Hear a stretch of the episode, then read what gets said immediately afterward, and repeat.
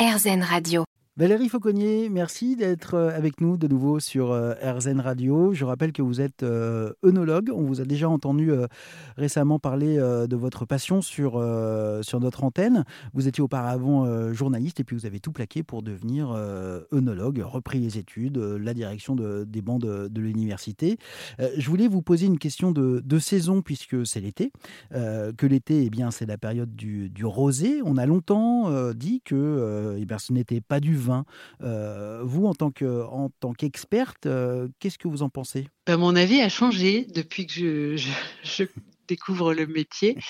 Euh, je faisais partie de ceux qui n'étaient pas très fans du rosé. Maintenant que j'ai eu l'occasion d'en déguster pas mal, je respecte beaucoup plus ce, type de vin. pour moi, ça ressemble beaucoup à du vin blanc dans la manière de le vinifier.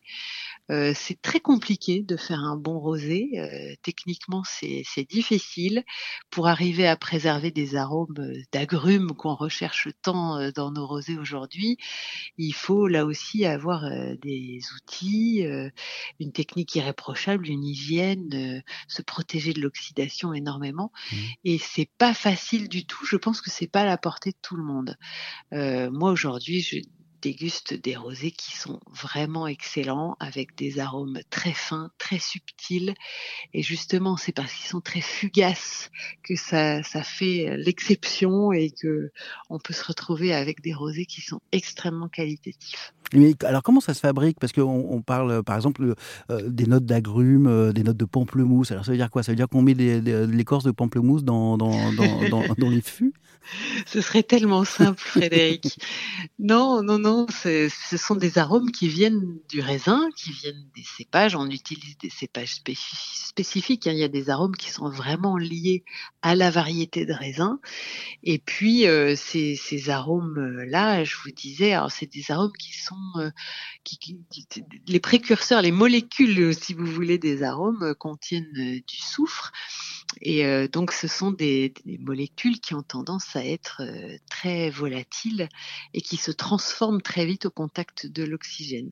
Donc, c'est pour ça qu'on peut rapidement partir vers des arômes un peu plus fruits, des, des plus, plus, compotés, plus plus lourds.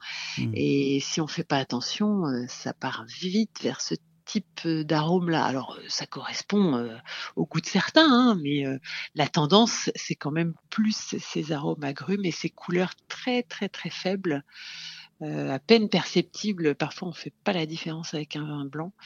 Donc là, c'est la tendance actuelle, mais dans d'autres pays, c'est pas forcément le cas. Au Chili, on boit des rosés qui sont très foncés. Mmh et, voilà, bon, après, c'est une question de, tendance. Et oui, on m'avait donné comme conseil euh, euh, le vin, euh, si tu achètes une bouteille de rosé, il faut, que, faut que ce soit très clair, il faut que le vin soit très clair. En fait, c'est juste une indication sur le goût que celui-ci pourrait avoir. Plus il sera foncé, plus il sera. Il n'y a pas de il faut. Alors, en matière de vin, il faut bien se dire une chose c'est que chacun consomme ce qu'il aime. Il y en a pour tous les goûts. Donc, euh, je vous dis ça parce que c'est la tendance du moment. Euh, on peut le déplorer euh, parce que dans ce cas-là, pourquoi pas boire un vin blanc si c'est pour avoir un vin qui est à peine rosé. Mais c'est ce que les gens recherchent aujourd'hui parce que je pense qu'avec cette faible couleur, on associe la fraîcheur l'acidité, donc c'est quelque chose. Le rosé, c'est vraiment le vin de l'été par excellence. Donc, on va rechercher quelque chose qui est léger, acide euh, et frais. Mmh. Euh, mais ça n'a pas forcément à voir avec les arômes. C'est autre chose. C'est vraiment le premier, l'influence de l'œil sur le, le consommateur, de l'apparence sur le consommateur, c'est énorme, Merci beaucoup Valérie pour cette expertise d'œnologue sur euh, le rosé qui est donc bien au final, qui est donc bien du vin euh, et qui, euh, même bon, est un produit dont l'abus, je le rappelle, est dangereux pour la santé et qui doit donc être consommé avec modération.